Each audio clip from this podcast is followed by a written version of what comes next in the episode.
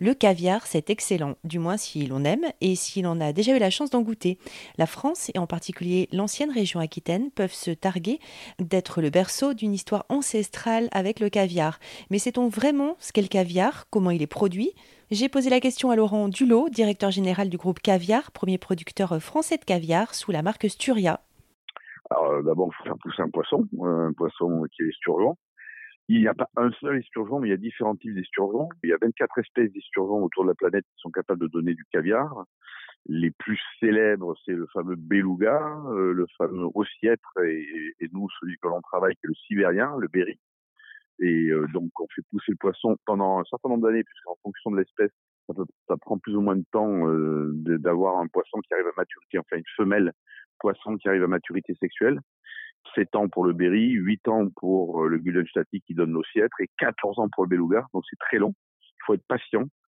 Et puis une fois qu'on a la femelle à maturité, qu'elle a ses gonades qui sont pleines d'œufs, donc qui sont des œufs non fécondés, on récupère ces œufs pour en faire euh, du caviar. Et alors le caviar c'est assez simple en soi. Hein. Vous prenez les œufs, vous les rincez, vous les lavez, et puis ensuite vous euh, les salez et vous les mettez en boîte et hop, vous avez du caviar.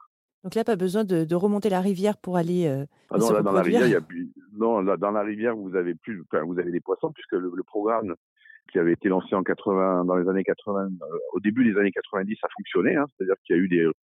Non seulement le poisson a été sauvé, sauvegardé, mais on a fait des, euh, des alevins, des reproductions, et ces alevins ont été remis dans la rivière pour repeupler euh, l'écosystème. Et aujourd'hui, vous avez des esturgeons, des magnifiques esturgeons atlantiques qui à nouveau nagent dans, les eaux. Mais par contre, évidemment, comme vous pouvez l'imaginer, les poissons sont bagués et quand les pêcheurs les pêchent, ils ont l'obligation de faire une déclaration à l'administration, de les remettre dans l'eau. Euh, voilà. Donc aujourd'hui, les, les surgeons sont euh, surprotégés, mais nous, les autres, ils sont dans les bassins spécifiques, dans des fermes spécifiques, et eux, par contre, on peut les utiliser pour produire du caviar.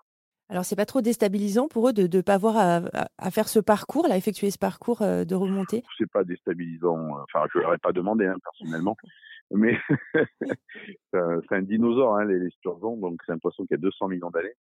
Euh, donc je sais pas très bien communiquer, je parle pas bien le dinosaure, mais euh, mais par contre euh, les conditions d'élevage sont très très importantes pour que le poisson soit à même de donner les meilleurs œufs possibles. Donc effectivement, euh, l'idée c'est de les déstabiliser le moins possible, de les stresser le moins possible et dans des conditions qui soient le plus proches de la perfection pour eux possible. Pour avoir un bon poisson, un poisson pas stressé, de très bons œufs, il faut avoir des densités assez faibles de population de poissons dans les fermes. Et euh, le référentiel bio aujourd'hui ne le garantit pas. Vous pouvez avoir des charges de poissons totalement délirantes. Euh, L'idée pour nous, c'est de faire mieux. Donc c'est pour ça que dans le cahier des charges de l'IGP, on garantit euh, la non-utilisation d'OGM, la non-utilisation d'antibiotiques, la non-utilisation de pesticides ou de, pour pouvoir euh, éventuellement enlever tout ce qui pourrait être de nature à, à contaminer l'eau. Donc nous, on travaille avec des eaux nature, des eaux non traitées, des eaux les plus propres possibles, sans usage à tous les produits que je viens de citer. Et donc on va beaucoup plus loin que ce que pourrait être du bio. Donc c'est pour ça que le caviar d'Aquitaine, il est pas bio, il est nature. Voilà. Après, dans le monde entier, la production de caviar, qui est toute forcément issue d'aquaculture, va être régie de façon totalement différente. Vous comprenez bien que plus vous avez des charges de poissons importantes, plus vous avez des risques de contamination et plus vous aurez recours aux antibiotiques. Pour être plus, définitivement clair, on n'en utilise pas. Voilà, les, les caviars estampillés, caviars d'Aquitaine sont sans antibiotiques. Après, ce qui est assez incroyable, c'est que ce qu'on a remarqué, c'est que qui sont qui ont été euh, reproduits en captivité, hein, ils sont capables. Donc il y a, y a, y a quand même une, une génétique quelque part. Enfin, en tout cas, il y a, il y a un phénomène incroyable derrière, c'est qu'ils sont capables de remonter naturellement euh, les voies migratoires qu'ils utilisaient euh, lorsqu'ils étaient euh, lorsqu'ils étaient en liberté. Voilà. Ça, c'est un truc de fou. Mais bon, pour ce qui est des nôtres, les nôtres, c'est une espèce qui vient de Sibérie, donc de toute façon, ils sont issus de la Lena River ou du lac Baïkal. Donc la Gironde, ils connaissent pas très bien. Non, c'est pas des locaux de l'étape. Voilà.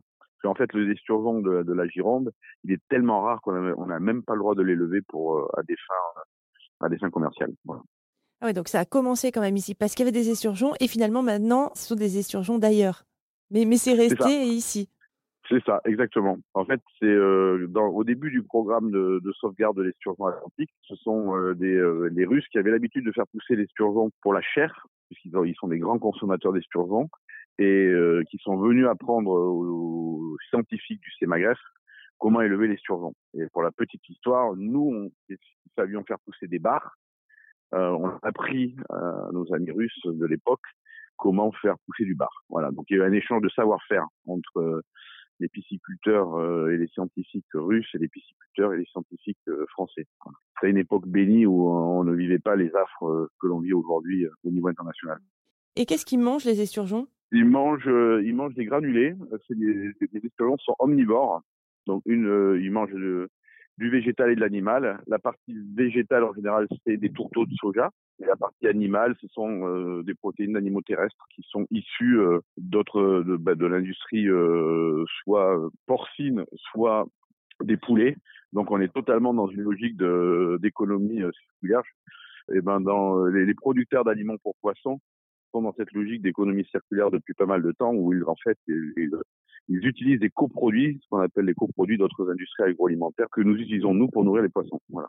Donc une partie animale, une partie végétale, quelques minéraux pour qu'ils soient en forme, quelques vitamines et en avant Guingamp. Alors ça donne envie, ça donne envie de goûter, mais euh, souvent euh, on a cette idée que le caviar c'est très très cher. Est-ce que est-ce que c'est toujours le cas? Est-ce que ça se démocratise? Alors le caviar, euh, je serais tenté de vous dire à partir du moment où ça devient une histoire d'aquaculture et que donc on a la possibilité de contrôler un grand nombre de paramètres, on a la possibilité de contrôler le coût de production et donc on a la possibilité de, contrôler le, prix de vente. Euh, ceci dit, euh, que le caviar soit sauvage ou d'aquaculture, il, y a, des contraintes qui affectent le, le prix. C'est que nous, ben, il faut élever les poissons pendant 7, 8 à 14 ans et tout ça a évidemment un coût. Donc le caviar reste malgré tout une denrée chère. Un caviar aujourd'hui, ça vaut entre, euh, en fonction des qualités, un caviar d'Aquitaine, ça va évoluer entre, euh, pour le prix consommateur, entre 1700 et et 3000 euros le kilo en fonction de sa qualité. Donc, voilà. Ça reste un produit cher.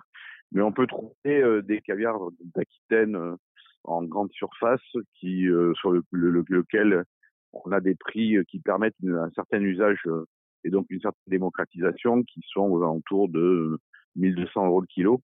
Alors, manger un kilo de caviar, évidemment, c'est pas l'idée. Quand on en a mangé 10 grammes par personne, on a déjà, c'est tellement puissant en goût, c'est tellement goûteux, ça a une telle empreinte dans la bouche, et 10 grammes de caviar, donc ça fait 12 euros. Donc 12 euros, c'est pas 12 euros portion, c'est, c'est pas donné, mais c'est pas si cher que ça. Laurent Dulot, directeur général du groupe Caviar, euh, qui produit notamment la marque Sturia. Ils sont sept producteurs en France, dont six en Aquitaine. En 2013, ils se sont rassemblés dans l'association Caviar d'Aquitaine. Ils portent devant l'INAO, l'IGP Caviar d'Aquitaine, qui sera la première et la seule IGP au monde sur le caviar. Plus d'infos sur erzen.fr.